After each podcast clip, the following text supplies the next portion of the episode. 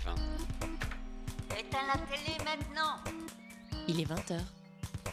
Radio Campus Paris.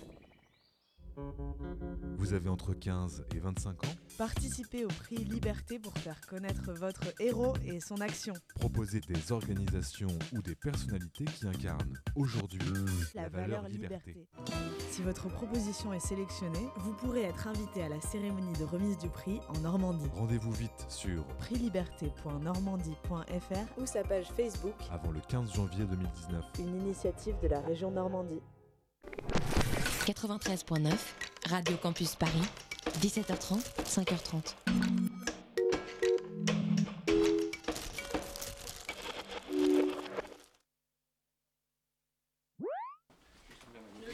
Il est 20h01, c'est l'heure d'extérieur nuit.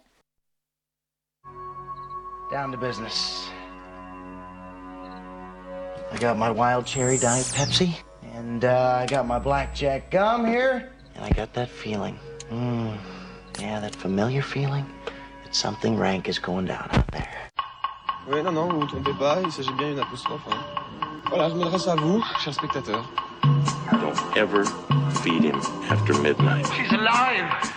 Alive! Ready to party I'm sorry, Dave. I'm afraid I can't do that. I'm a man. Well, nobody's perfect. Qu'est-ce que c'est acteurs sont à l'aise dans leur personnage, l'équipe est bien soudée, les problèmes personnels ne comptent plus, le cinéma règne. Vers l'infini et au-delà Bonsoir, bienvenue euh, sur le plateau d'Extérieur Nuit. Il n'y a pas d'introduction ce soir comme nous sommes très en retard. On va donc tout de suite envoyer euh, notre petite musique du box-office.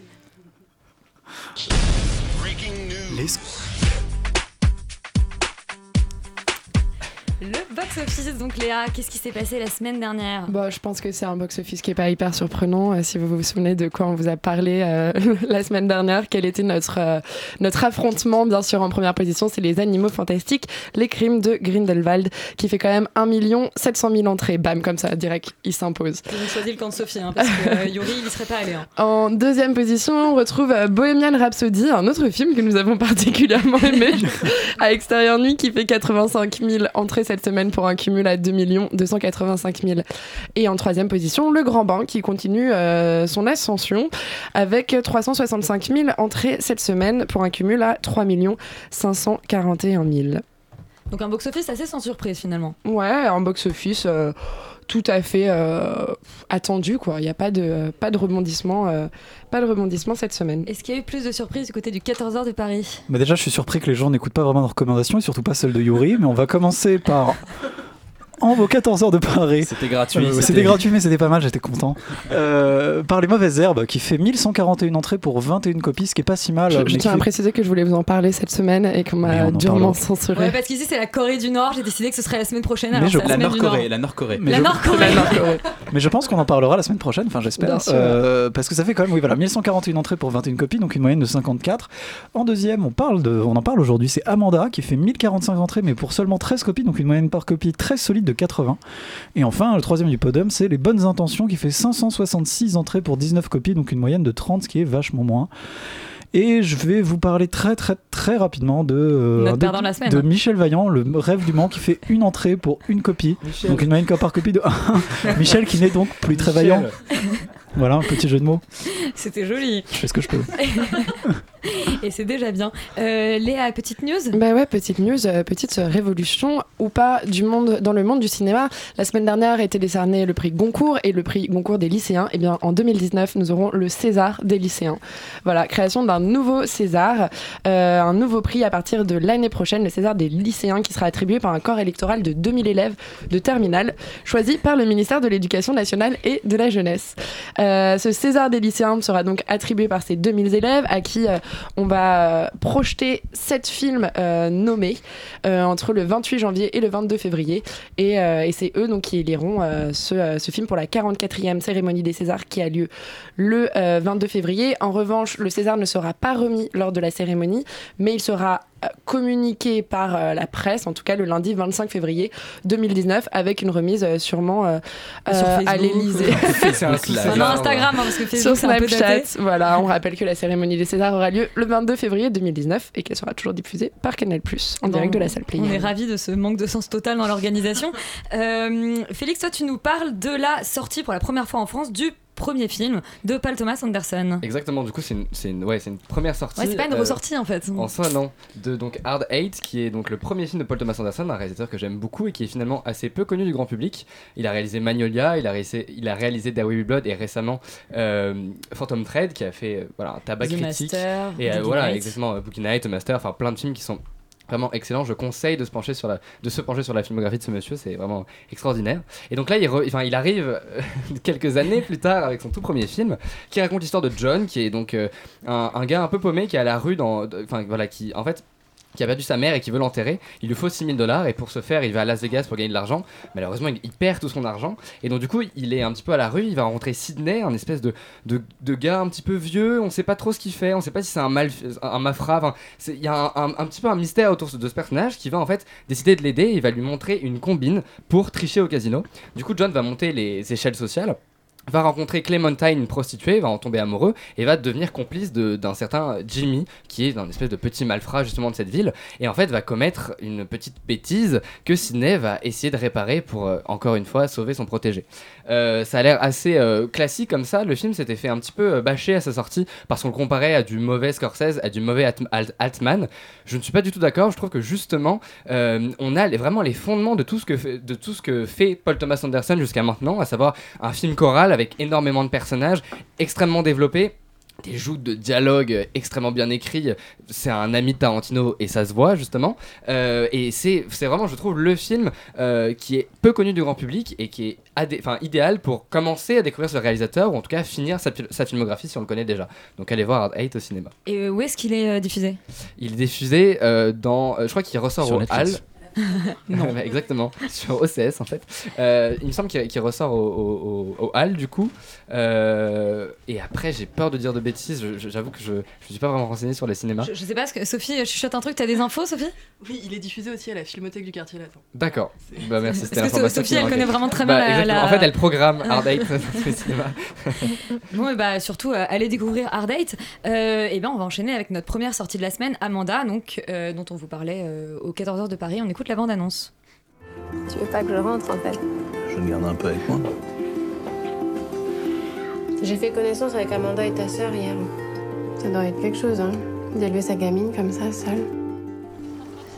Amanda, donc un film de Michael Hurst qu'on connaissait pour euh, ce sentiment de l'été. Euh, Yuri, je te propose de pitcher, Amanda.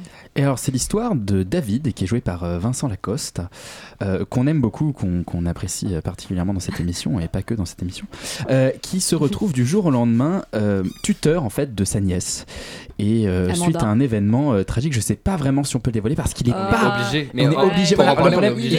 il, est, pas dans la bande annonce et Non, est- quand ouais. je l'ai vu, j'étais un- vraiment très surpris. Donc c'est un attentat. C'est un attentat, C'est un attentat.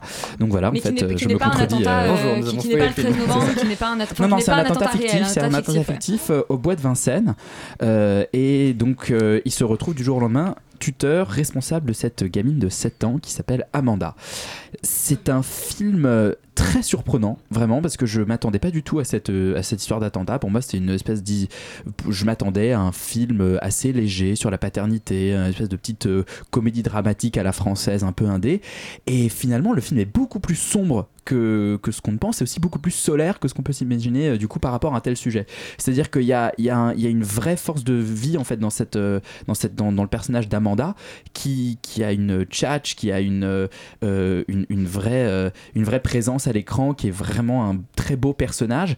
Et le film, je trouve, analyse très bien comment en fait finalement les deux, à la fois David et Amanda, ont besoin l'un de l'autre dans leur reconstruction et dans, leur deuil et dans, leur manière de juste de pouvoir avancer euh, dans la vie euh, pour, euh, dépasser ce trauma. Après, le film a quelques petits défauts, on va dire, de scénario assez dommage parce que je trouve que le, film a, énormément de qualité en plus de ça. Mais mm, voilà, j'étais vraiment extrêmement surpris par le film, assez ému par moments. Et pour le coup, c'est un film très original que je conseille. Roman, tu partages ce sentiment de Euh, l'été Pardon. Oui, je veux dire, euh, c'est effectivement très surprenant. Je pense que c'est un bon mot pour décrire le film. Après, euh, il y a effectivement des défauts sur lesquels je vais revenir. Euh, mais déjà, euh, c'est vrai que le film est un peu construit en deux parties, du coup, euh, avec cette scène de bascule qui est incroyablement bien réalisée pour le coup. Celle-là est vraiment bien. Et ce basculement se fait très bien euh, parce qu'au début, on se dit, mais euh, de- pourquoi on me parle d'une d'une gamine, de, de sa mère, euh, de son oncle? Enfin, qu'est-ce que je- j'en ai un peu euh, à, à faire? Et euh, Roman, cette- la femme sans cœur. Les gens heureux n'ont pas d'histoire. Non, mais ça- c'est une histoire un peu, enfin très banale dès au début, et puis arrive cette scène où tu dis ah ok d'accord, Euh, et on passe dans une seconde partie qui est beaucoup plus Ah, sombre. ok, si un attentat, c'est ok. voilà, Euh, et on découvre effectivement, il y a, on a beaucoup parlé de- de- dans les critiques de, de- de ce film de, Paris, comment filmer Paris euh, post-attentat, euh, ce qui est euh, assez bien fait. Il y a aussi cette relation entre David et Amanda, comme disait Yuri, qui ont besoin l'un de l'autre, qui sont un peu complémentaires, et ça c'est très intéressant parce que on voit comment les deux retrouvent un peu leur statut d'enfant en fait. C'est-à-dire qu'il y en a une qui va devoir apprendre à grandir dans ce, avec cette, ce phénomène, enfin cette situation un peu douloureuse, et en même temps Vincent Lacoste qui va devoir réapprendre aussi à grandir aussi, à devenir en quelque sorte papa, même si c'est juste un Euh, après, là où euh, il y a un gros problème dans le film, c'est euh, la mise en scène. C'est-à-dire que le, film a énormément de bonnes idées, a toutes les bonnes intentions. Il a un acteur en or, et pourtant, il, du coup, il met, il met complètement de côté pour moi sa mise en scène, qui laisse place à des, scènes qui sont complètement ratées. Donc euh, voilà. Ah Mais oui, après, le film est, est, euh, est, euh, est super bienveillant et ça c'est c'est super. Surtout pour ce que pour le sujet qu'il traite, c'est euh, très important. Je trouve qu'il soit bienveillant et ça c'est réussi. Tu, tu trouves aussi qu'il y a des ratés dans la mise en scène, Félix? Totalement, en fait, c'est, c'est- je, je rejoins énormément Roman sur, sur ce point. Je trouve que effectivement le traitement des attentats est, est vraiment merveilleux, c'est hyper... En fait, je trouve ça extrêmement intéressant de justement ne pas avoir pris l'attentat comme, comme le sujet du film, Mm. mais d'a- d'avoir juste, de l'avoir traité avec légèreté, de, de traiter quelque part juste un- une, une famille et une ville euh, avant et après un drame. Et donc du coup, on va, il tombe pas dans l'écueil de traiter l'attentat comme on va avoir à mon avis de nombreux films dans quelques années, une fois que le tabou un peu sur ça sera passé. Euh, je pense que ça va être le cas et ça va être à mon avis une catastrophe.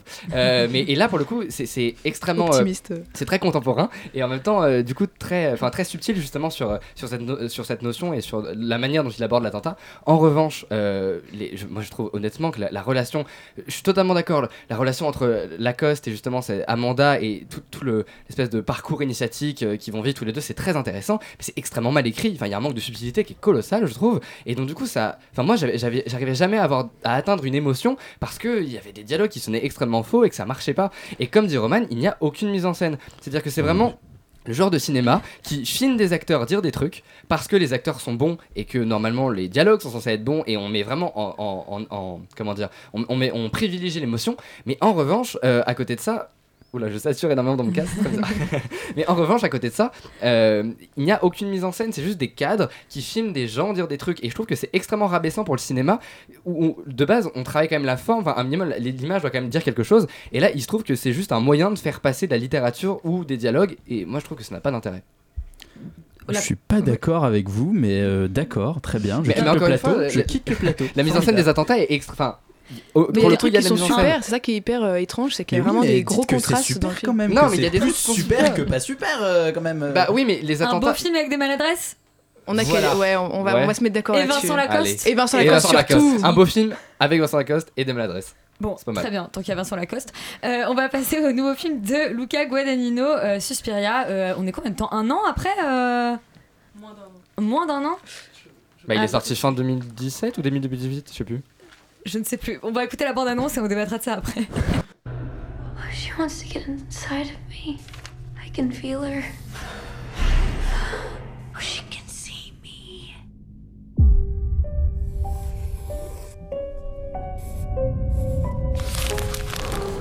Nous débattions donc de la sortie de Call Me By Your Name, le précédent film de Lu- Luca Guadagnino. C'était un peu, euh, un peu confus euh, pour euh, les gens qui n'ont 20 pas sa filmographie 2017. totalement en tête le 20 octobre 2017. C'est-à-dire un an. C'est-à-dire un an. Euh, Et un mois. Et un mois. Et merci.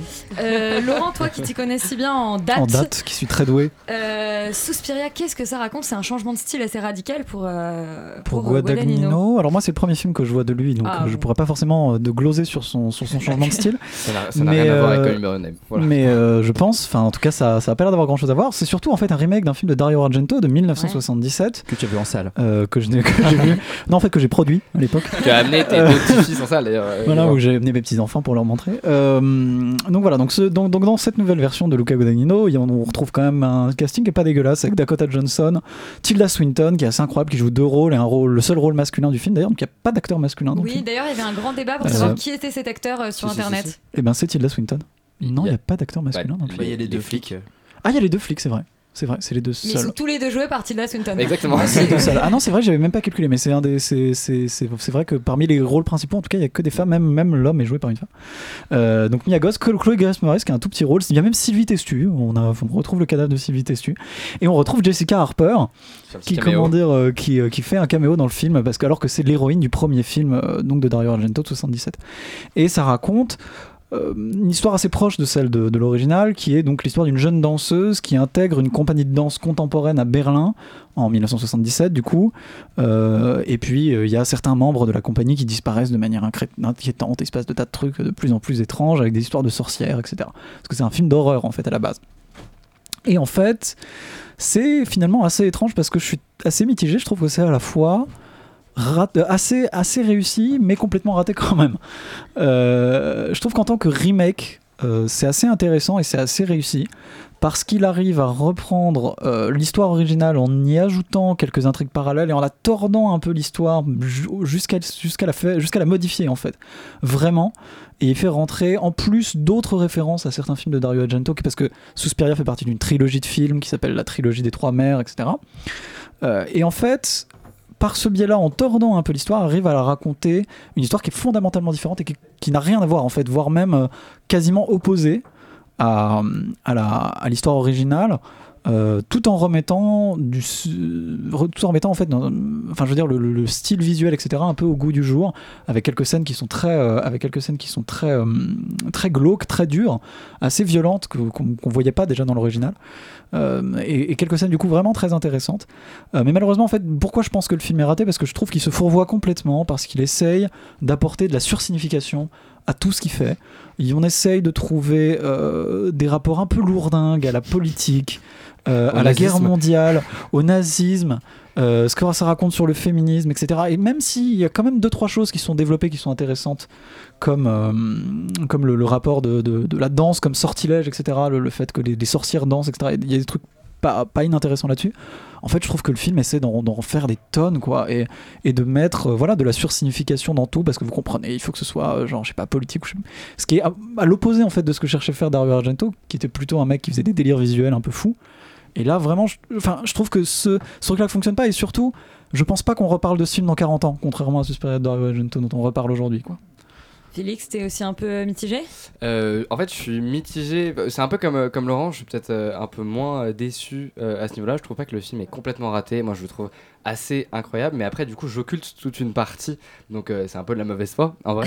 Euh, mais en fait, exactement, je trouve que la- le, le film se pose la vraie question du remake, à savoir comment on fait un Suspiria dans les années, dans, dans, dans- dans les années 2018. Et justement, en fait, il part déjà du principe, euh, un, truc tout bête, c'est-à-dire que dans le film d'Argento, je vais un peu spoiler, mais bon, du coup, dans Suspiria, c'est en fait c'est acquis. Dans le film d'Argento, on découvre à la fin que effectivement l'école est tenue par trois sorcières, et en, en fait, pendant tout le film, on essaie de voir euh, qui est le mal, qui le représente et qui l'incarne. Et en fait, dans le film là de, de Suspiria 2018, on part du principe dès le départ, dans les cinq premières minutes, on te dit voilà, ça c'est des sorcières, et en fait, le but, ça va pas être de savoir qui est le mal, mais qu'est-ce qu'il fait et quel est son but. Et je trouve que rien que déjà ça, ça pose de vraies questions au niveau de l'époque et au niveau de notre perception du mal euh, dans, notre climat justement social actuel. Et du coup, avec, à côté de ça, certains moments, en fait, il place son film dans euh, Berlin des années 70, qui est coupé en deux par le mur, et du coup, des, fois, on entend des bouts d'attentats qui se produisent par l'armée rouge et tout, et je me dis, putain, chouette, lui aussi, il parle des attentats de manière subtile, enfin, en tout cas, il amène, il essaie d'amener une réflexion potentielle avec les attentats, je sais pas, je, je me posais la question, et du coup, je trouvais ça assez intéressant. Et finalement, il commence à te parler du nazisme, il commence à te parler de la culpabilisation allemande. Il commence à jouer ça. du pipeau, en fait, Exactement. du- et en fait, du coup, il apporte des propos hyper vaniteux, je trouve, qui ne servent strictement à rien. Et il manque le coche complet de de, de, de s'inclure totalement dans une contemporanéité. C'est-à-dire que vraiment, de faire un retour de 60 ans en arrière, ça n'a aucun intérêt Ouais. et c'est totalement vide. Et juste deux secondes pour la forme, effectivement, euh, il a un style vraiment épuré, euh, truc- quelque chose, enfin une horreur, enfin un, un- un style, un genre de l'horreur qui est extrêmement physique et du coup qui est très contemporain. C'est très euh. Carpenter. On peut même retrouver du saut dans le- l'espèce de côté très euh, viscéral. Euh, et voilà, les- on, on- enlève les couleurs flashy et on fait Trop un loin de truc- l'horreur, très loin de l'horreur d'atmosphère de Exactement, Argento. exactement. Et donc du coup, là aussi, même de manière formelle, il se pose la question. Donc du coup, je trouve que c'est un très bon remake, mais qui, qui- qui se veut un peu trop prétentieux à mon goût. Donc on regardera euh, la version d'Argento et puis euh, derrière euh, on ira voir Suspiria en, tant, ça- que, ça- en tant que remake. pour, Ouais, parce que c'est une vraie remake. expérience quand même, mais. On va parler des Filles du Soleil d'Eva Husson, c'est son second film si je dis pas de bêtises après Bang Gang, on écoute la bande-annonce.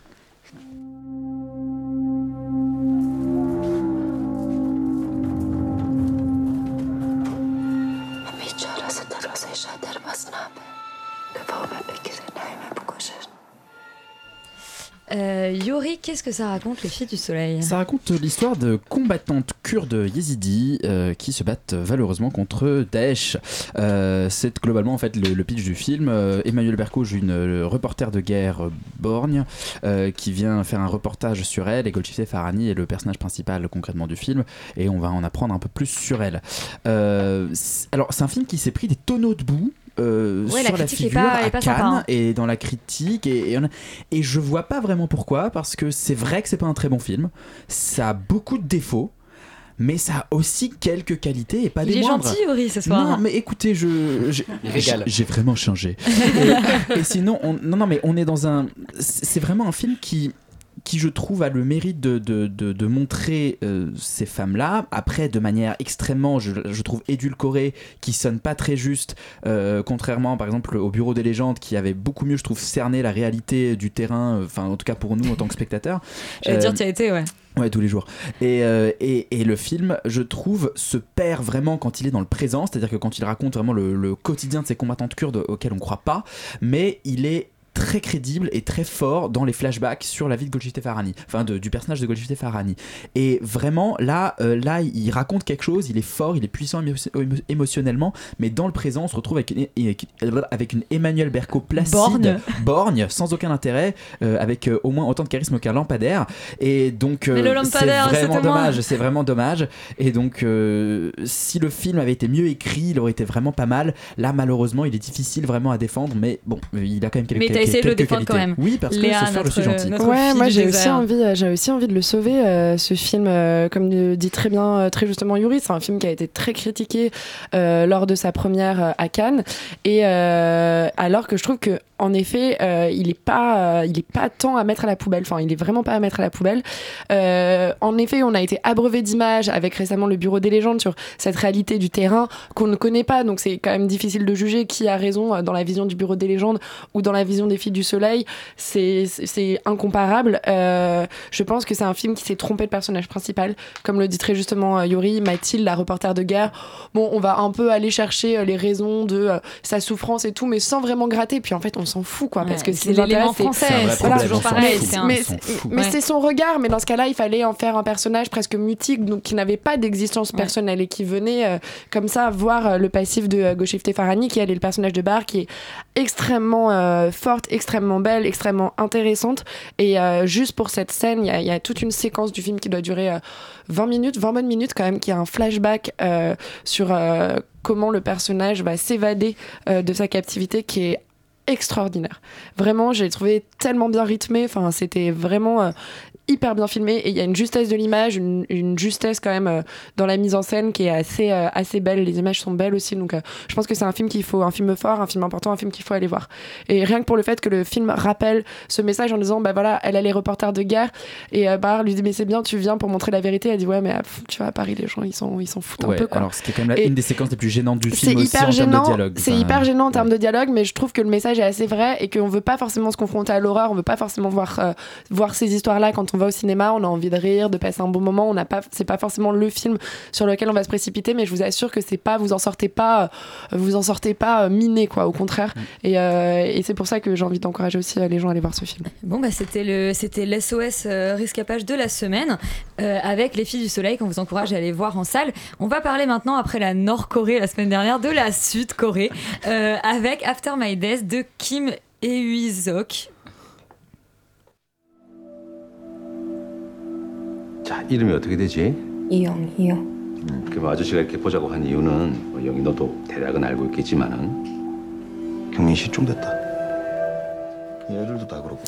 Eh bien, Stéphane, puisque tu es. euh, de- Non, n'importe quoi, tu n'as pas vu ce film. C'est Léa Je qui veux va bien nous parler, en mais parler. ça va être compliqué quand même. Bah écoute, non, Ouais. du coup, non, Stéphane. On va, on va aller, euh, on va aller droit au but. Alors je trouve que Euh, son esthétique, vraiment. euh, T'as dormi aussi pendant celui-là.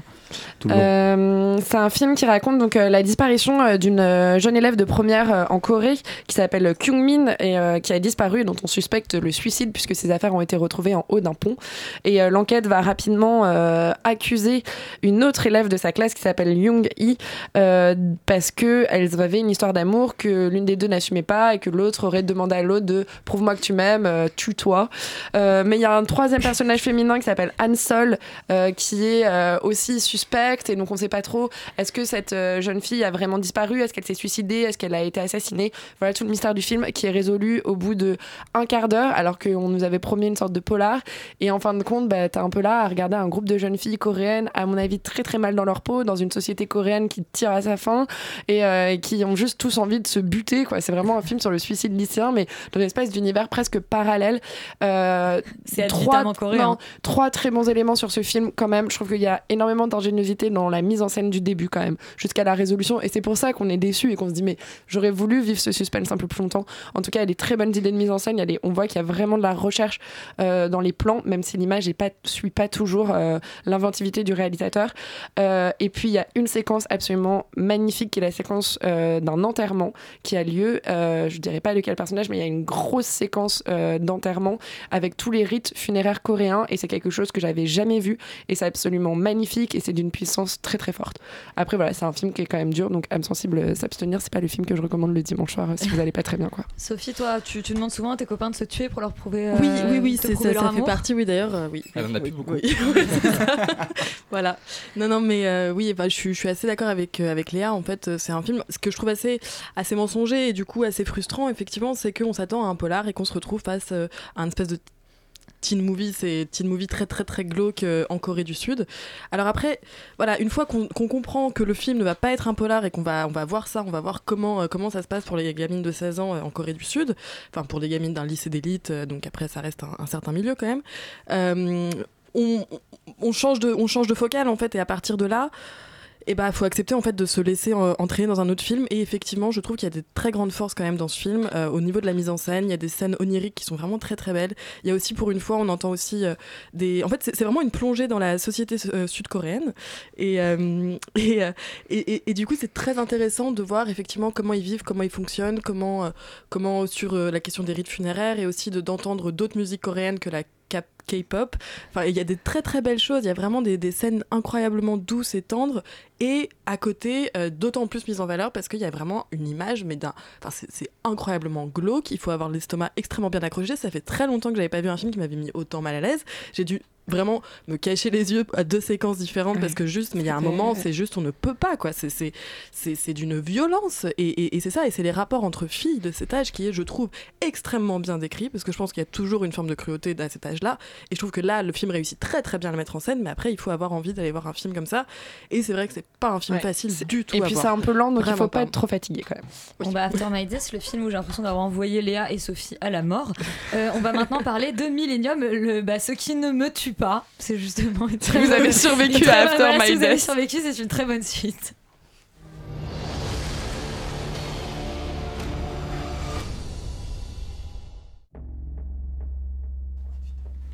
C'était juste une sorte de petit jingle.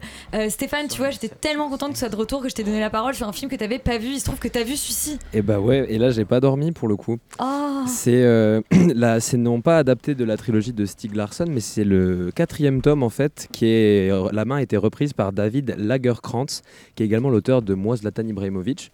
Ça n'a pas d'intérêt ici, mais je pense que c'était Ouais, important de le mentionner. Euh, les trois premiers tomes, du coup, qui étaient dédiés à des, de nombreuses enquêtes autour de Michael Blomwitz, donc, qui est un journaliste qui était euh, un des plus éminents rédacteurs de la revue Millennium, qui était un journaliste d'investigation euh, policière, etc., qui au début euh, se fait un peu inculper dans le premier tome, puis libéré. Il doit aider le personnage de Lisbeth Sandler, qui est une espèce de Salander. cyber- Salander. Salander, pardon, qui est une euh, cyber-hackeuse euh, au multitalent et qui est une espèce de fille badass euh, incroyable qui l'aide à résoudre des crimes. Et là, on arrive à un tome où en fait, euh, le personnage qui se révèle, c'est la sœur jumelle blonde de Lisbeth Salander. Et en On- fait, on, peut peut-être préciser que c'est du coup c'est la, troi- c'est la troisième euh, adaptation, enfin en tout cas de, de Millennium, mais c'est la troisième fois que la Oui. comédienne euh, change de, de visage, parce que c'était Noomi Exactement. Rapace la première fois. Ensuite, dans la version de Fincher, c'était René Mara, et cette fois-ci, c'est Claire Foy, l'actrice de The Crown qu'on a Alors, récemment vue dans. euh, ouais, les deux premières incarnations étaient, euh, étaient très très similaires. Tu me contrediras si tu veux, Charlie, mais j'ai l'impression que Nomi Rapace et Rooney Mara, ils, enfin, ils avaient casté justement Rooney Mara, j'ai l'impression, pour qu'elle ressemble énormément à, à Nomi Rapace. Là, Après, on le- change un peu de registre et j'ai l'impression que c'est assez cohérent parce que bah, du coup, elle vieillit quoi. Et même si le personnage de, joué par Claire Foy, enfin, Claire Foy n'est pas forcément plus vieille que ces deux actrices, mais j'ai l'impression d'avoir vu un truc un peu plus mature que dans la- l'autre remake américain pour le coup.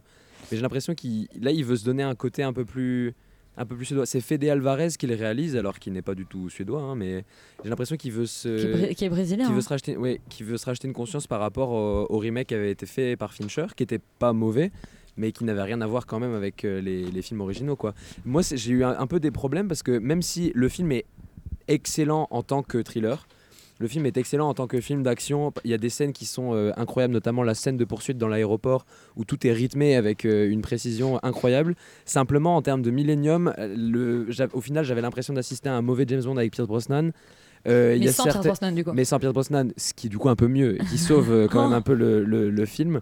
Pauvre Pierce. Pauvre Pierce. Mais du coup, en fait, c'est un peu gênant parce qu'il y a des, plans de fin où il y a des espèces de redites où on, place une araignée pour justifier le titre, et puis après, paf, on place une araignée. Puis après, euh, il y, a des- redites du début qui se refont à la fin, et il y a des motifs qui sont. Enfin, en gros, on, on joue un peu euh, sur le concept du motif, mais de façon un peu grossière. Il y a des très bonnes choses, mais qu'est-ce que ça apporte à, à la saga Millennium? Je sais pas trop. Charlie, alors bon thriller ou euh, mauvais Millennium Déjà, pourquoi ce titre Euh, Ce film m'a clairement tué. Euh, C'était horrible. Euh, je- je- J'en ressors. Vous êtes content de ce que vous avez vu cette semaine hein Sachant que le titre anglais, c'est The Girl in the Spider Web. C'est pour En ça que j'ai parlé de la la, fille dans la toile d'araignée, c'était Spider-Man du coup. hum, C'est dommage parce que tout ce qu'il y avait d'un peu intéressant avec Millennium, c'était le personnage de Elizabeth Sander, c'était l'interdit, euh, c'est tout ce côté un peu euh, sombre qu'il y avait qui n'est plus là du tout. En fait, la mise en scène n'a aucune âme. Euh, oui, il y a des scènes d'action qui sont assez bien, euh, assez bien rythmées. Mais, il y a des... mais en fait, le- le- on, on ne s'attache pas du tout au personnage, euh, c'est d'un ennui incroyable, et surtout, on a l'impression que c'est une pub pour les artefacts Sony. On a l'impression de voir un espèce de trailer de Watch Dogs en disant si Ah, vous achetez des Ouais, ça et caméras pour euh, Ducati et GoPro, euh, Lamborghini Sony- aussi, quoi. Hein? Ça et pour Ducati et Lamborghini aussi. genre, Ouais, ouais, mais après, c'est juste parce que comme c'est Sony qui a aussi fait le film, euh, c'est, il y a Bah, vraiment Sony, c'était déjà Blade euh, Runner. hein. Et euh, oui, ouais, mais Et les James Bond. c'est, c'est- là, c'est vraiment euh, acheter, euh, acheter du Sony et vous allez pouvoir euh, de- sauver le monde. Enfin, il y a des, la- la- la- le personnage du méchant qui est censé être ultra euh, badass euh, finit par se faire buter complètement euh, bêtement. Enfin, il y a plein de choses qui fonctionnent pas du tout. Il y a des idées qui auraient pu être géniales et qui n'ont pas été mises en place. Il y a une espèce de scène. il y a des- en fait, il y a des scènes où ils essayent de rendre ce côté un peu SM, un peu goth qu'il y avait dans les premiers, mais ça ne fonctionne pas parce que c'est au mauvais moment. c'est- Il n'y a aucun suspense. Enfin, c'est le truc d'une espèce de fœtus noir bizarre. Enfin, Ah ouais, on, c'est- s'en c'est- c'est- fout quoi. Et, euh, et du coup, c'était une. Et puis les, euh, les moments d'interaction entre les deux sœurs sont pauvres en fait. c'est Ils sont d'une pauvreté. C'est- enfin, c'est quand, quand tu parles de méchant quoi. de James Bond à l'ancienne, c'est ça, c'est vraiment le moment où. euh, T'as point, vraiment le- point, point. Et puis la méchante, la méchante sœur jumelle avec les, les cheveux de l'autre couleur, c'est pas le truc le plus Non, mais revu, elle est bien, elle a une espèce de Et puis, combinaison à la fin, elle a un rouge, manteau rouge. un espèce de manteau rouge, et elle le regarde de l'autre côté du pont comme ça, genre. Il y a toujours des, moments extrêmement Et puis il y a la, dramatiques. il y a la scène de l'enfance où il se passe un truc et il se repasse exactement la même chose à la fin. Il y a le truc genre je ne t'ai pas pardonné pour toutes ces années où tu ne m'as pas sauvé. Enfin, bref. redit horrible quoi. Si vous les- pouvez ne pas aller voir ce film, faites-le. Euh, c'est encore une fois les scènes d'action sont pas horribles, mais ça vaut Revoyez pas le la coup trilogie de- originale, Ouais, quoi. clairement. Ok, donc un film qui s'est, euh, j'allais dire, pris les pieds dans le tapis, mais non dans la toile d'araignée. Ah ah ah ah. Euh, on va maintenant passer aux séries avec notamment 10% saison 3 qui fait son retour sur France Télé. On écoute la bande-annonce. C'est quoi ton mot de passe J'aime mon cul. Tout attaché avec le Salem. T'es fois, il suffisait que je le La regarde série qui a façon gagné donc à La. Rochelle le, le- le Grand Prix, on vous en avait parlé euh, rapidement à ce moment-là. Maintenant, les deux premiers épisodes ont été diffusés la semaine dernière et les 3 et 4 sont diffusés euh, ce soir sur France Télé. Euh, Roman, qu'est-ce qui- qu'est-ce qu'il y a de nouveau dans cette saison? Qu'est-ce qu'il y a de nouveau? Euh, eh ben, je, je, je sais pas trop. Bah, de nouvelles stars déjà. Euh, Jean c'est- Dujardin, c'est- Monica Bellucci. Exactement. Euh, après, euh, j'allais dire que justement, tous les trucs qui, qui faisaient, euh, le, qui faisaient que la série est, est bien sont encore là. C'est-à-dire que c'est toujours très drôle. euh, Il y a toujours euh, les, des bons personnages, des guest stars, euh, de l'adrénaline et la concurrence euh, euh, de la- de l'agence ASK. Euh, et il y a toujours, surtout, cette autodérision des stars qui, euh, qui fait vraiment euh, la, force, euh, la force de la série. Euh, après, euh, je trouve que dans cette, enfin, j'ai un peu peur pour l'avenir de, de, cette série, qui fait que, c'est-à-dire que j'ai l'impression qu'ils utilisent toujours un peu la même formule, euh, la même recette à chaque épisode. Donc j'espère que ça va un petit peu changer, et qu'ils vont pas trop se baser non plus que sur l'autodérision des stars. Après, ce que je trouve très particulier dans cette saison, et là pour le coup peut-être plus de nouveau, en tout cas de, plus développé, c'est l'importance que prennent les, les sous-intrigues et les autres personnages. C'est-à-dire que finalement, on est euh, encore. euh, Il y a un équilibre qui se crée entre les guest stars et euh, les personnages de la série. C'est-à-dire qu'on est encore plus excité pour les, pour les histoires qu'il va y avoir avec donc, Camille Cotin, avec Hicham, etc. Donc, ça, je trouve que c'est bien qu'on soit pas non plus que raccroché euh, aux Qui était la force de la saison 1 et qui avait été un peu perdue dans la 2. Oui, bah du coup là c'est mieux, c'est mieux développé et notamment par exemple le personnage de, de Laure Calamy qui euh, clairement pour moi représente euh, beaucoup plus que 10% de la magie de cette série. Euh, Léa, tu partages ce- cet enthousiasme Ouais, ca- carrément. Moi, j'étais. euh, c'est vraiment euh, 10%, c'est vraiment les petits. euh, tu sais, c'est comme le calendrier de l'avant, quoi. C'est les petits trucs un peu sucrés euh, qui, euh, que tu dévores avec euh, joie et t'attends de pouvoir ouvrir ta petite case. Et euh, c'est toujours un bon moment. Euh, bien sûr, euh, c'est pas toujours euh, égal. Moi, la saison précédente, le début, j'avais eu beaucoup de mal en termes de réalisation. Là, pas du tout. Je trouve que euh, les deux premiers épisodes sont hyper bien réalisés. On reste dans le rythme de la fin de la saison 2, qui était quand même assez. euh, Il y avait des gros twists. Bah, on était quoi. à Cannes, quoi. Ouais, et puis il y avait des gros twists en termes d'avenir de personnages, entre le personnage de Camille qui devient euh, agent, entre le personnage euh, de. euh, de euh, non, non, de Camille, le, Oui, le Camille. personnage de Camille, Oui, et puis Andrea. aussi Andrea, qui, Ah elle est interprétée par Camille Cotin, qui apprend qu'elle est enceinte. Donc voilà, il y avait des énormes enjeux qui étaient posés pour la saison euh, 3, et je trouve que pour l'instant, ils sont plutôt tenus, plutôt respectés. Il y a deux, trois petites pirouettes de fourbe pour, pour rattraper les ficelles du fait qu'Andrea soit pas partie à New York, alors que c'était un des twists de la fin de saison 2.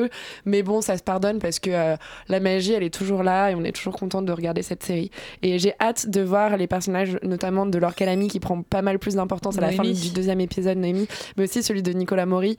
Euh, j'ai vraiment hâte de, de les voir euh, monter en puissance dans cette saison. Donc, euh, bilan, bilan dans, dans quelques semaines quand tout aura été visionné. Yuri?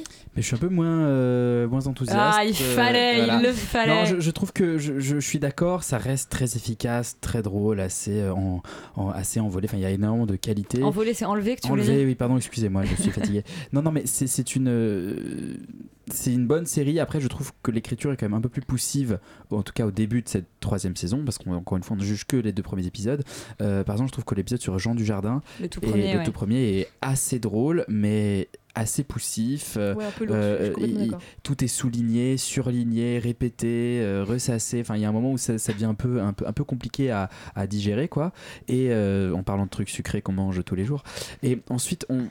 C'est le deuxième épisode, le deuxième épisode souffre un peu du même problème, c'est-à-dire que effectivement la blague de Monica Bellucci qui veut qui veut se trouver un mec normal, euh, enfin c'est une blague qui tient sur un épisode, enfin en entier, un, enfin un, un épisode ent- entier, donc c'est un peu difficile à à, à- à- à exploiter, à, re- à renouveler en fait ce genre de. Après, c'est le principe de 10%, ça a toujours été comme ça. Tous les épisodes précédents, il y avait une blague d'un personnage qui Je arrivait trouve à que c'est étirer moins sur 52 efficace. Je trouve que l'écriture est moins efficace, au moins euh, dans le, en tout cas au début de cette deuxième, troisième saison. Sophie, tu, tu seras le deuxième, je trouve, euh, grincheux ou Et bah oui, écoute, je vais rejoindre Non. euh, Yuri sur. euh, sur, Ils sur, sont réconciliés la semaine dernière bon. Mais non, mais parce qu'effectivement, je trouve que déjà, j'ai été très déçue par le premier épisode, vraiment très très déçue. J'ai trouvé que Jean Dujardin était pas drôle du tout, euh, qui surjouait à mort, ça cabotinait vraiment. Je suis d'accord. Merci Charlie. Ça- que ça cabotinait vraiment terriblement, que euh, l'intrigue en fait euh, de Camille Cotin, enfin donc dans- de, de- enfin, du personnage, euh, de, enfin son personnage Andrea, Andrea, ouais. m'intéressait pas vraiment, à vrai dire, que là je, trouvais que ça commençait à s'essouffler au niveau de l'écriture, il y avait vraiment des choses qui m'intéressaient plus, et effectivement ce qui a vraiment sauvé, c'est les sous-intrigues, c'est euh, Laure Calamy, c'est euh, le personnage, euh, voilà, Nicolas. Maury, donc les seconds rôles, enfin qui jusqu'à présent avaient quand même des, des rôles plus ou moins importants, mais qui restaient quand même des seconds rôles dans l'agence, et bah je trouve que là ils sont vraiment extrêmement bien développés et que c'est eux qui deviennent intéressants, et, et pour ça j'ai envie de continuer à voir parce que je pense qu'ils peuvent nous proposer des choses intéressantes. Après, c'est vrai que ça reste toujours une série euh, sympathique à regarder et, et que, et que je regarde avec plaisir parce que ça reste drôle de regarder le petit entre-soi, de tout ça, de, de, de voir les, les stars. Oh se... Non, mais voilà, de voir les stars euh, se, se mettre dans un, un exercice d'autodérision. C'est, c'est... Et puis Monica Bellucci, pour le coup, je trouve qu'elle était vraiment assez drôle et touchante parce que ça faisait longtemps qu'on l'avait pas vue, je trouvais, donc c'était assez agréable. Et, et voilà. Et ben c'est bien, j'ai fait l'inverse de ce qu'il faut faire, c'est-à-dire que j'ai d'abord donné la parole aux gens qui avaient aimé, ensuite ceux qui n'avaient pas aimé, ce qui, a complètement fait retomber le soufflet. Mais enfin, euh, fait- faites-vous un avis. hein, il y a les épisodes 3 et 4 ce soir, les autres sont disponibles en replay, et puis on en reparlera du coup à la fin de, cette saison. Euh, une série qui euh, bah, touche à sa fin, il manque plus que la diffusion des deux derniers, c'est Ad Vitam de Thomas Caillé sur Arte. On écoute la bande-annonce.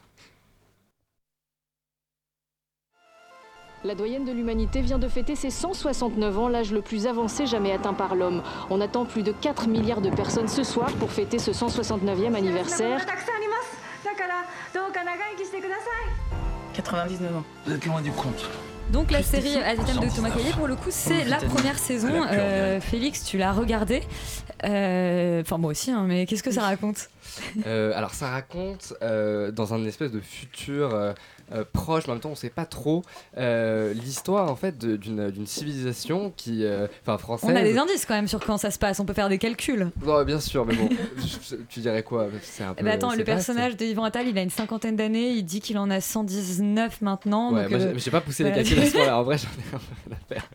Bon, ouais, ça, ça se passe dans le futur. En fait, on a réussi à créer un espèce de, processus qui permet la régénération des cellules et donc du coup de vivre euh, éternellement. On ne sait pas parce que la doyenne de l'humanité a 166 ans ou 169, quelque chose comme ça. Euh, mais en tout cas, de vivre beaucoup plus longtemps qu'un humain normal. Ce qui est plutôt pas mal, Euh, enfin ou pas. Euh, et, la, la série va essayer de poser ces questions.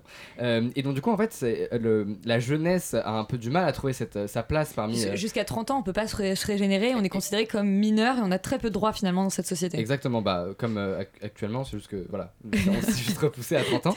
Et donc, du coup, en fait, cette jeunesse qui voilà, n'a pas de droit, est un petit peu oppressée, enfin, ne sait pas vraiment où se placer, justement par rapport à cette, ces humains qui arrivent à vivre extrêmement, enfin, de, de manière totalement euh, abusée, euh, va commencer à organiser des petits suicides collectifs pour euh, voilà, montrer un petit peu. Toujours un petit moyen de montrer sa rébellion. Voilà, hein, pour, un petit peu se rebeller. Donc, du coup. il y a eu une affaire euh, il y a 10 ans ou 15 ans dans la, dans la Il série, 10 je ans, il y a ouais. 10 ans.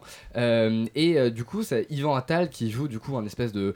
De, de voilà, Darius. de, de- ouais, de Darius va enquêter sur, euh, sur ces suicides parce qu'une nouvelle vague arrive et d'un coup on entend parler de potentiellement une rébellion, enfin un espèce de gros événement euh, et va rencontrer euh, une, une survivante de, cette, de ce gros voilà de ce suicide collectif d'il y a 10 ans jouée par Garance Marillier et ensemble ils vont essayer de, voilà, de prendre des informations et de potentiellement déjouer ces, ces attentats enfin ces, ces, ces, at- Ces suicides collectifs à Ouais, venir. un, un attentat sur sa personne donc un espèce de Ouais, mais qui sont vraiment considérés comme des, comme des attentats Comme dans des la attentats, série. c'est ça qui est assez. Ouais. Euh, alors, qu'est-ce que t'en as pensé? Et bah en fait, je n'ai pas vu la fin de la série. Ah. Euh, j'ai vu les trois premiers épisodes parce que j'avais pas le temps et parce que c'était un petit peu ennuyeux. Je trouve que Aditam est un peu ennuyeux. Voilà, je n'arrive pas à accrocher à cette Tu série. t'ennuies à mourir? Euh, Je m'ennuie. bah pas encore justement. Enfin pourquoi pas? Je vais peut-être. Qu'est-ce qui se passe C'était vraiment genre un jeu de mots assez mauvais, quoi. Mais Et en fait, je- trouve que cette série était justement annoncée comme la promesse de sortir un peu du cliché de la série française, euh, qualité France 2. Euh, et euh, et j'attendais avec impatience parce que j'aime beaucoup le réalisateur, les combattants c'était quand même super, super, voilà, c'était très travaillé, même niveau mise en scène, niveau image, il y avait- quelque chose. Les premières, les premières images de cette série sont- ont commencé à apparaître, j'étais vraiment enthousiaste. Il y avait Garance Marillier, j'étais hyper enthousiaste. Et finalement, euh, c'est un petit peu une coquille vide, je trouve, euh, à la fois dans la forme que dans le fond. Dans la forme, je trouve la direction artistique extrêmement travaillée. La série est belle. Alors des fois, c'est un peu, euh, je te mets du bleu pour faire c'est un joli. peu Voilà. euh, en France, quoi. Ouais, mais bah, encore une fois, moi je défends euh, Refn parce que je Moi, trouve j'adore qu'il y a- Refn, il y a hein, une mais- petite subtilité. Là, je trouve que c'est un peu, je te mets constamment du bleu, mais il y a quand même des plans qui sont vraiment magnifiques. Il y a une vraie direction artistique, mais il faut pas confondre direction artistique et mise en scène. Et en fait, le gros problème, c'est que je trouve qu'il n'y a aucune mise en scène. On est globalement sur du chant contre chant à la France 2 pour le coup, et ça n'a vraiment aucun intérêt. Et au niveau du fond, c'est un petit peu pareil. C'est-à-dire qu'il y a des thèmes qui sont hyper intéressants, euh, même le, potentiel de la série euh, à ce niveau-là est très intéressant, mais ça ne creuse pas plus loin que ça, c'est extrêmement euh, superficiel, et du coup, les personnages sont creux, les acteurs ne savent pas les jouer parce qu'ils n'ont aucune consistance, et bah on s'ennuie. Alors moi je me suis un peu moins ennuyée que toi, ou en tout cas je me suis de moins en moins ennuyée au fur et à mesure des épisodes. Euh, je suis globalement assez... Enfin, j'ai été... j'étais assez mitigée devant les... Je dirais trois premiers, c'est-à-dire que je trouve qu'il y a une. Bah oui, remarque, C'est c'est ça, ce en que fait, t'as vu en faut- fait. il faut que je non, non, mais c'est- euh, c'est effectivement, je trouve qu'il y, a une- il y a une vraie promesse de départ et il y a, il y a beaucoup de- de- d'enjeux et de sujets qui m'ont intéressé, mais qui sont ou qui m'ont intéressé un peu trop théoriquement. C'est-à-dire que c'était pas assez incarné, euh, incarné à l'écran. Je trouve qu'il y a quand même un parallèle avec les, avec justement les attentats et la radicalisation qui est un chouïa trois pieds et qui a, au fur et à mesure des épisodes m'a un peu embêté mais il y a y a quand même je trouve des vraies surprises narratives euh, notamment euh, bah, à partir du 4 et ça dévisse pas mal dans les deux derniers Euh, et puis je trouve quand même que, euh, que bah, ça, reste, euh, ça reste assez chouette pouvoir faire une, proposition, en tout cas en termes de direction artistique, qui soit aussi, euh, voilà, au- aussi affirmée euh, euh, sur euh, la télé publique, parce que c'est assez rare. On n'en a pas eu, enfin voilà, il y a eu Trépalium, ça n'avait pas beaucoup sûr. marché, et puis euh, Transfert, qui était plutôt, je trouve, des, en tout cas des semi-échecs. Euh, après, effectivement, euh, c'est pas, c'est pas une réussite totale, et ça manque certainement pas mal d'efficacité quand même. Et justement, j'arrive pas à savoir si c'est un parti pris ou si, par exemple, il aurait été financé par Netflix, il aurait plus de possibilités et il aurait. Ah bah il aurait peut-être moins rigolé en termes de ouais, ouais, en termes de choix s'il avait bossé avec euh, avec Netflix. Euh, on va passer à une autre série Arte, euh, enfin une série Nanaroscope dont c'est la saison 2. On écoute la bande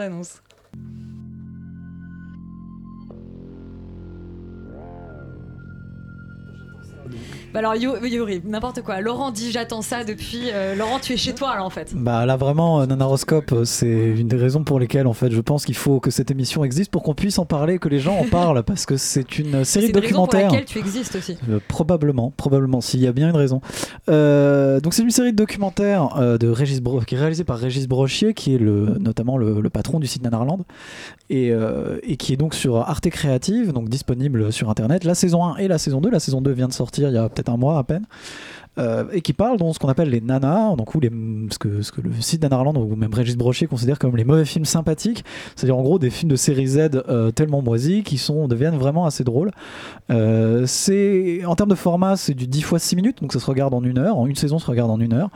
Et je pense personnellement que c'est absolument indispensable pour tous les gens qui s'intéressent un tant soit peu au cinéma, euh, ne serait-ce qu'un tout petit peu déviant.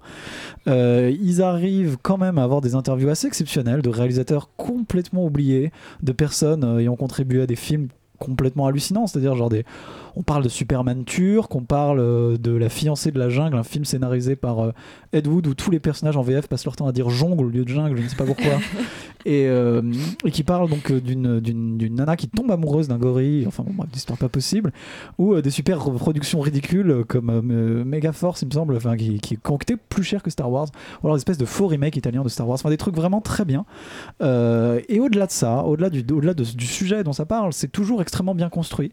On parle toujours d'un film en particulier, on élargit toujours à un contexte plus général, etc., euh, par le biais d'interviews euh, assez délirantes de gens vraiment sortis de nulle part. Je sais pas où est-ce qu'ils les trouvent, mais il y a des trucs euh, assez fous et dont la dont le, point commun, c'est qu'ils ont un vrai amour du cinéma d'une manière générale.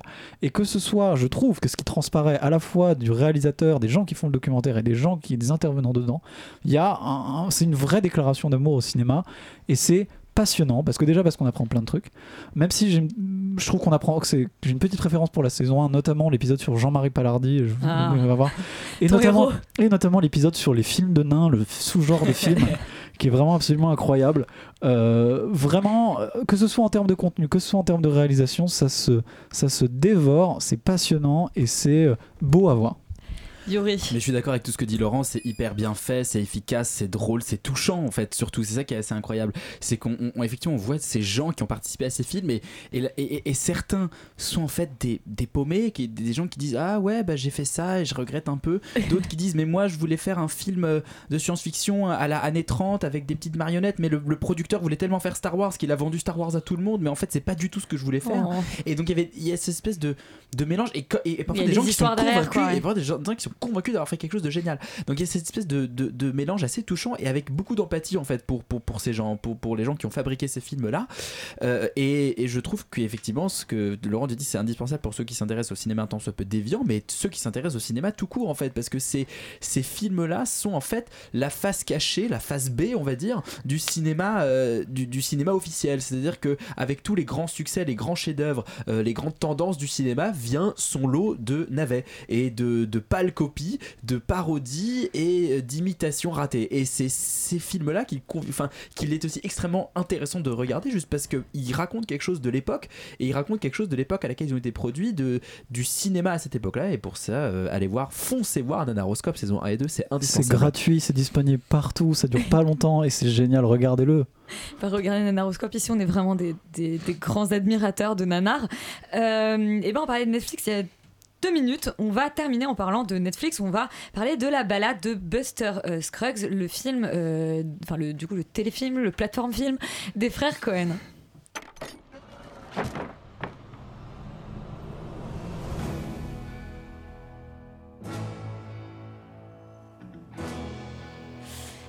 Ils démentent quoi, euh, Félix Justement, il y a un débat sur est-ce que ça devait être. Enfin, est-ce que normalement c'était un film ou une série Euh, Netflix affirme que. euh, norm- Enfin, on a eu des communiqués comme quoi euh, les frères Cohen travaillaient sur une une série pour Netflix, mais eux démentent et disent que de base ça devait être un film et que ça a toujours été un film.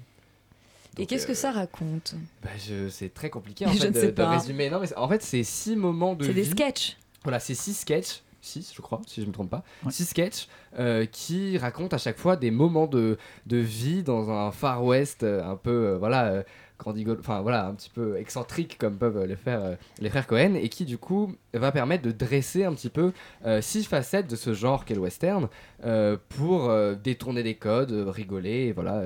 Un petit peu euh, Est-ce que t'as rigolé du coup? Bah oui, énormément. Les frères Cohen, c'est extrêmement bien écrit. C'est euh, c'est des personnages hauts en couleur qui sont totalement délirants. Et des fois, c'est des monologues de 4 minutes euh, pour rien dire, mais qui sont vraiment à pleurer de rire.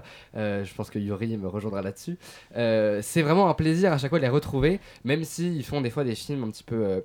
inégaux par rapport aux autres Euh, c'est vraiment c'est c'est génial au niveau euh, au niveau de la, de la satire au niveau de l'ironie euh, au, voilà au, au niveau de la, construction à la fois narrative euh, de la direction d'acteurs parce qu'il y a énormément d'acteurs hyper connus il y a euh, Liam Neeson euh, James Franco voilà Euh, et même au niveau de la forme parce que c'est magnifique et que c'est extrêmement bien mis en scène c'est génial. En revanche j'ai une petite réserve parce que je trouve quand même du coup le film slash série slash téléfilm un petit peu inégal parce que certains sketchs sont plus aboutis que d'autres.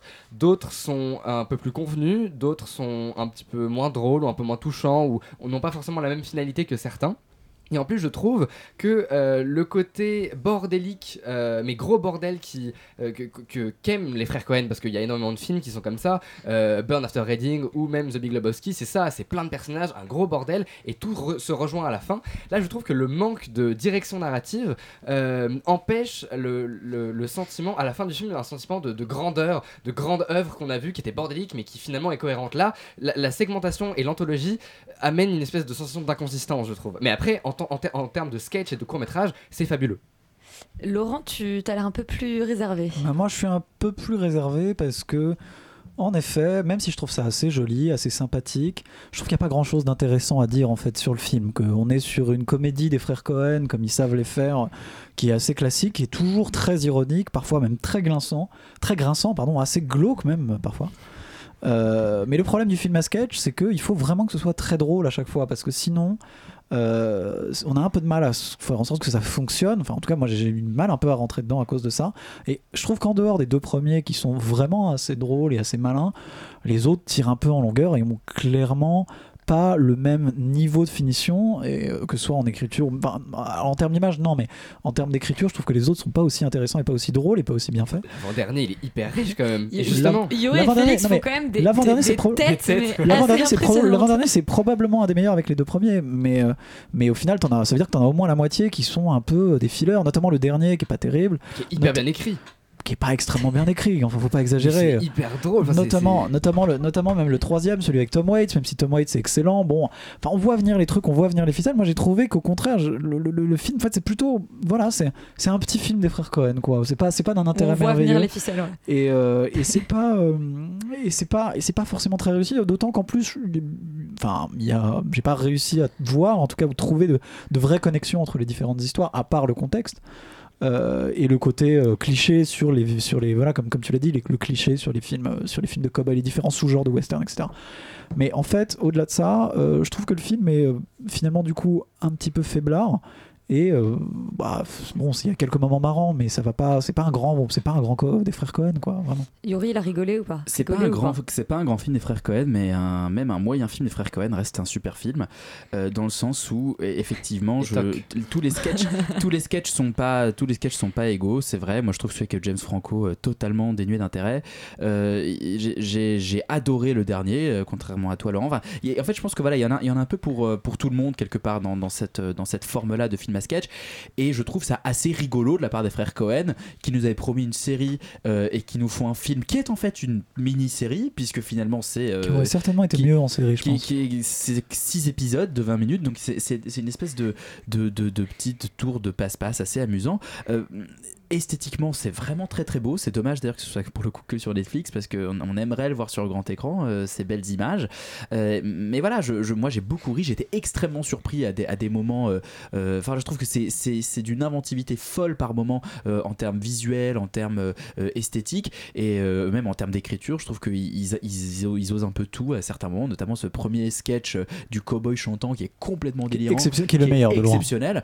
Et voilà, je, voilà, on s'amuse quand même pas mal. Et voilà, moi je conseille quand même de voir le film parce qu'on s'amuse bien. Et c'est moi je trouve pas qu'il n'y ait pas du tout de fond. Je conclus puisque c'est toujours un peu une espèce de réflexion sur le fatalisme absurde de la vie. Et puis ce qui est pratique Voilà. sur, euh, sur Netflix, c'est que du coup on peut avancer les sketchs qui nous font pas rire. Exactement. si on est vraiment un horrible spectateur euh, qui a aucun respect pour les frères Cohen.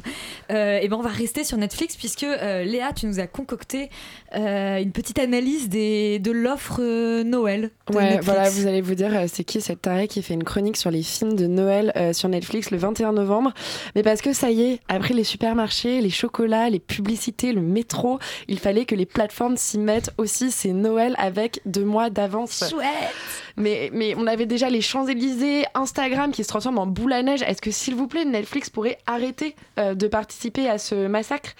Parce qu'il faut lire les titres en plus hein, de ces films. On a donc Un prince pour Noël, L'échange des princesses, pas le film de Marc Duguin, hein. The Holiday Calendar. Ça veut quand même dire le calendrier des vacances. hein. Il y a tellement d'originalité au scénario, les mecs. Vous faites plus chier. Appelez simplement votre film Noël, hein. comme celui de Chaz Palminteri avec Paul Walker et Penelope Cruz. D'ailleurs, je n'ai pas vu, mais bon, il a le mérite de s'appeler Noël. feu. Noël tout court. Et puis il faut dire que en plus de ces titres très originaux, ils ont tous le même scénario. Donc l'histoire d'une nana banale, voire pas top, qui par une pirouette de fourbe rencontre le prince charmant juste avant Noël. Alors moi j'ai quand même plusieurs questions. Qui déjà a envie de rencontrer quelqu'un, genre un inconnu juste avant Noël?